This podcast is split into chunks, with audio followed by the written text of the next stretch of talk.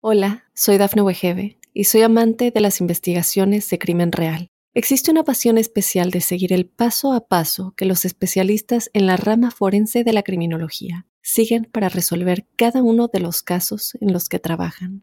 Si tú, como yo, eres una de las personas que encuentran fascinante escuchar este tipo de investigaciones, te invito a escuchar el podcast Trazos Criminales con la experta en perfilación criminal, Laura Quiñones Orquiza en tu plataforma de audio favorita. Hola chicos, quiero hacer hincapié en el tema hormonal y cómo influye nuestra alimentación, actividad física, estrés y ritmos circadianos en su desempeño. Cuando hablamos de nutrición debemos hablar de fisiología y tenemos que ver todo en contexto. Veamos de manera muy resumida las principales hormonas que participan de manera más directa en el proceso de pérdida de grasa.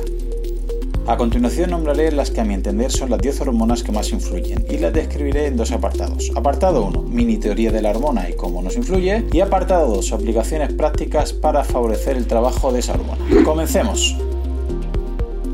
1. Insulina. Mini teoría. Esta hormona tiene una doble función y es necesario conocerlas. Determina si estás en modo de almacenamiento o en modo de liberación. Suele ser amada por unos y odiada por otros. Cuando está en modo almacenamiento tiene dos caminos. Uno, bien encarrilada es la encargada de llevar los nutrientes y la energía a tus músculos para que estos crezcan. Mal dirigida es la principal responsable de almacenar grasa cuando el glucógeno hepático y muscular están llenos. Aplicaciones prácticas. Para perder grasa, dado que cuando la insulina se eleva a tu cuerpo detiene la quema de grasa y pasa de nuevo a modo almacenamiento, reducir la ingesta de carbohidrato puede ayudar a quemar grasa, especialmente en personas con mala sensibilidad a la insulina. Para coger masa muscular, sin insulina no hay hipertrofia ni crecimiento muscular. Es buena idea subir los hidratos de carbono si quiero coger músculo o tengo mucha exigencia deportiva. Si simplemente quiero sentido común, cicla los hidratos de carbono. Una recomendación estándar podría ser llevar una dieta con fuentes de hidratos de carbono de baja carga glucémica, como verduras, hortalizas y alguna fruta, y después de entrenar aprovechar para subir esa cantidad de hidratos y aumentar a cargas altas, como tubérculos, almidones, cereales, etc. Quiero recordar que no solo el hidrato de carbono eleva la insulina, también lo hace el aminoácido leucina, por lo que ojo también a un exceso de cargas agudas proteicas en este sentido. Segunda hormona, leptina. Mini teoría.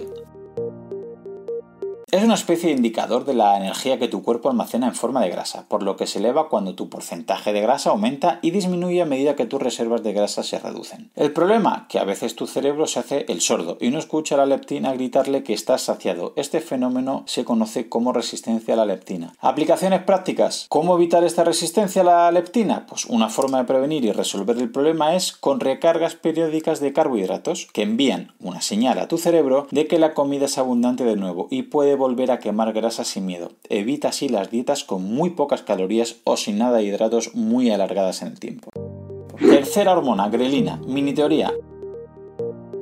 La grelina es una hormona producida por el estómago, cuya función es informar al cerebro que faltan nutrientes. Así, su nivel aumenta antes de comer y disminuye después de comer. Hasta ahora se sabía que era importante en desarrollo de la obesidad, pues estimula el apetito, pero es que además resulta que favorece la acumulación de grasa en la grasa visceral, al potenciar los genes que participan en esta retención de lípidos. Aplicaciones prácticas. ¿Cómo evitamos estos tsunamis de grelina? Lo primero regulando los ritmos circadianos. Una mala noche puede subir esta hormona comiendo más y peor al día siguiente. Otro consejo es no llevando dietas muy bajas en calorías. Si no como suficientes aminoácidos esenciales o ácidos grasos esenciales, es muy probable que tu organismo detecte que faltan estos nutrientes esenciales, por lo que puede activar esta grelina como mecanismo de defensa. Ahora entenderás por qué suele incidir en hacer dietas altas en proteínas para poder perder peso y que así la dieta tenga adherencia al no tener picos de hambre.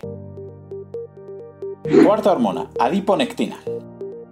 Mini teoría. Esta adiponectina es un tejido graso especial, denominado grasa parda o grasa marrón, y es considerado una grasa come grasa. Los niveles bajos se asocian con resistencia a la insulina y a obesidad. Sin embargo, niveles altos se asocian con menor grasa y mayor longevidad. Aplicaciones prácticas. La exposición al frío eleva de manera importante el metabolismo, facilitando la quema de grasa. Eh, entiende que estar todo el invierno con la calefacción puesta y no ponerse al frío inhibe este proceso. Si quieres activar tu grasa marrón y aumentar tu quema de grasa, sal de tu zona de confort. Quinta hormona, hormonas tiroideas. Mini teoría. Cuando el cuerpo nota que faltan nutrientes esenciales, como en un déficit calórico constante, se puede ralentizar el metabolismo a través de la tiroides. Si esta situación se prolonga en el tiempo, el cuerpo llega incluso a desactivar ciertos sistemas no vitales, como por ejemplo las hormonas sexuales, pudiendo la mujer ser muy irregular en el ciclo menstrual o incluso perderla. Es un factor hormonal bastante complejo, porque puede aparecer una TSH alta y pensar que tu función es elevada, pero nada más lejos de la realidad. El organismo probablemente falle la conversión de T4, hormona tiroxina, en T3, triiodotironina, que es la parte activa, o eleve la T3 reversa para bajar la actividad tiroidea o directamente estropea el receptor de membrana, con lo cual no se puede activar. ¿Y qué sucede entonces cuando no hay buena transformación de T4 en T3?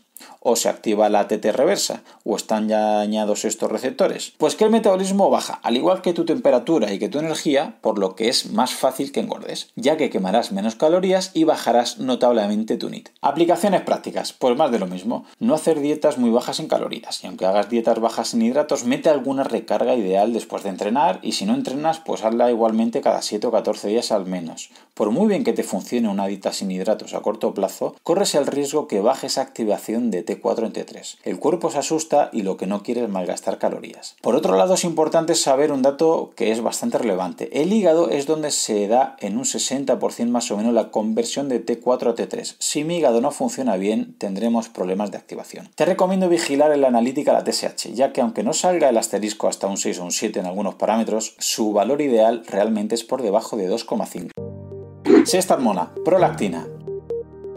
Mini teoría. La prolactina solamente debería estar muy elevada en embarazo y lactancia. Esta elevación genera bajada de dopamina, neurotransmisor que nos generaba motivación y energía. Y baja la serotonina, este neurotransmisor nos ayuda a relativizar las cosas, por lo que la madre nota poca energía y suele sufrir depresiones postparto y el cuerpo baja la actividad de la tiroides. Pero la explicación es que el metabolismo se dedica a lo más importante en ese momento, a amamantar su recién nacido. Todo lo demás es secundario. Esta hormona en exceso tiene unos efectos colaterales que la prolactina alta son devastadores. Entre otros, un hipotiroidismo o inhibiendo la producción de testosterona en hombres y de estrógenos y progesterona en mujeres. En hombres, cada vez es más común observar la prolactina alta Suele responder a personas que han llevado dietas muy estrictas o existen trastornos de la alimentación como anorexia o bulimia. También se dan deportistas de ultrafondo donde pueden pasar de 20 o 30 horas semanales de entrenamiento. Una vez más, el metabolismo tratará de defender esta agresión elevando esta prolactina. De esta manera vendría el cansancio, apatía extrema y demás. Todo para que te muevas menos y comas más. Aplicaciones prácticas. Debes regular tus pautas de alimentación y ejercicio, sobre todo a la hora que te levantas y te acuestas. También va a ayudar muchísimo a que tu cuerpo regule esta prolactina. Y por último, y en los deportistas que superviso es lo que más veo, descansar. Además de lo obvio que es dormir, las horas que necesites de descanso nocturnas, debes dejar días sin entrenar, introducir días regenerativos e incluir semanas de descarga. Te recomiendo que si puedes te midas este valor si eres deportista con un nivel alto,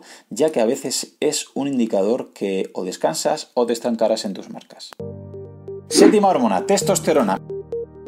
Mini teoría. Es la hormona sexual eh, por antonomasia del hombre, aunque las mujeres también tienen un 10% respecto a nosotros. De manera rápida resumiremos que esta hormona ayuda a ganar músculo y a perder grasa, siempre que todo funcione bien, obviamente. La mayoría de esta testosterona se encuentra fijada a dos proteínas en el plasma, la globulina fijadora de hormonas sexuales y la albúmina. La fracción que queda libre se denomina testosterona libre. Para que la testosterona nos ayude en este proceso, debe pasar a través de la enzima 5-alfa reductasa, dando lugar a DHT, dihidrotestosterona o androstanolona. Sin embargo, si la testosterona en cambio va por la ruta de la enzima aromatasa, esta enzima se encuentra en el cerebro, en el hígado y sobre todo en la grasa, se transformará en estradiol, y es responsable de la ginecomastia o el aumento de la glándula mamaria, retención de líquidos, aumento de grasa, alteraciones emocionales, obsesiones, alteración del apetito sexual, inflamación de la próstata, etc. Aplicaciones prácticas. Supongo que habrás entendido que debes buscar principalmente que la testosterona vaya por la primera ruta y llegue a DHT. Para ello tienes que evitar dos posibles rutas alternativas. Primero,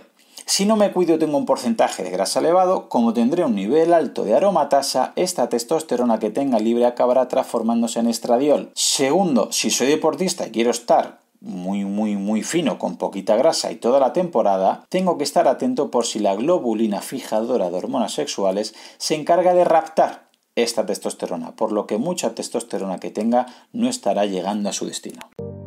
Hormonas 8 y 9, estrógeno progesterona. Mini teoría. El cuerpo de una mujer siempre es más complejo que el de un hombre, debido a su sistema hormonal. ¿El problema es el estrógeno? No, el estrógeno en sí es bueno, sin estrógeno no existirían los embarazos, ni la menstruación, ni los senos, etc. Pero el estrógeno debe estar balanceado con otra hormona llamada progesterona. Esta progesterona permite la progestación, es decir, quedarte embarazada. Cuando hay un exceso de estrógeno o un déficit de progesterona, el cuerpo de la mujer sufre muchos efectos secundarios que ya veremos en la serie de ciclo menstrual femenino. Aplicaciones prácticas. Resulta que desde que nos han recomendado suplementos 00, LA y desnatados ha bajado paralelamente los niveles de progesterona en la mujer. Desde un punto de vista fisiológico vemos que estas hormonas son esteroideas. ¿Y eso qué significa? Que necesitan colesterol para segregarse. ¿Y qué es el colesterol? Grasa. Resumen básico para mi prima. Comer desnatado igual no comer grasa de calidad, igual no comer colesterol de calidad igual no estimulación de hormonas esteroideas, igual no suficiente progesterona, igual tú estar peor. Y hormona número 10, cortisol. Una hormona imprescindible. El cortisol es nuestro antiinflamatorio natural. Nos ayuda a que no nos duela nada al levantarnos y no te levantes con los ojos hinchados ni con los labios inflamados, etc. Este cortisol está diseñado para despertarnos y para activar nuestro sistema nervioso simpático, de lucha o huida. Nos activa y nos prepara para lidiar con el estrés. Vale, ¿y el problema? Pues que un estrés crónico hará que el cortisol se esté segregando las 24 horas del día. Vale, ¿y el problema? Pues que es neoglucogénico. Neo nueva gluco, glucosa, génico formación. ¿Y a dónde va esta glucosa que acaba de crear? Pues si te persigue un león y echas a correr, a los músculos de las piernas. Si tienes que escalar para coger una fruta o una presa, a los músculos de los brazos. Pero si estás en tu salón viendo la tele o viendo perder a tu equipo o en el coche estresado en un atasco, ese exceso de glucosa te engorda. Aplicaciones. Evitar extremos que nos estresen y probablemente aprender a relajarnos sería la primera opción. Por otro lado, evitar entrenamientos muy muy exigentes continuamente. Dietas muy bajas en hidratos muy alargadas, así como evitar ayunos prolongados si no los toleras bien. En definitiva, evita estímulos que sobreestresan a tu organismo. Bueno chicos, he intentado resumir 10 hormonas en poco más de 10 minutos minutos. Es tan reduccionista que esta información hay que cogerla con pinzas. Pueden entrar en juego muchos otros factores y habría que ver en contexto cada una. Prometo desglosarlas una a una en el futuro. Veremos cómo hay ciertas hormonas que son responsables que acumulemos más grasa en los muslos, otras en las caderas, otras en la cintura, otras en los brazos, etc. Solamente agregar que si te ha gustado, la manera de agradecérmelo es que lo compartas con algún amigo, algún familiar, tu grupeta de entrenamiento o algún compañero. Si ves interesante el contenido y quieres escuchar los próximos episodios, suscríbete en tu reproductor de podcast habitual. También recordarte que me puedes encontrar en Instagram, Facebook y sobre todo YouTube, Twitter o en mi blog Profe Claudio Nieto, donde intento compartir información que creo interesante aclarar y divulgar. Y un último favor, déjame una reseña en la plataforma que utilices. Me ayudarás a darme a conocer y que pueda llegar el mensaje a mucha más gente. Así que con esto me despido, muchísimas gracias por escucharme y te espero en unos días por aquí con un nuevo episodio. Hasta pronto. Hola, soy Dafne Wegebe y soy amante de las investigaciones de crimen real. Existe una pasión especial de seguir el paso a paso que los especialistas en la rama forense de la criminología siguen para resolver cada uno de los casos en los que trabajan. Si tú, como yo, ¿Eres una de las personas que encuentran fascinante escuchar este tipo de investigaciones? Te invito a escuchar el podcast Trazos Criminales con la experta en perfilación criminal, Laura Quiñones Orquiza, en tu plataforma de audio favorita.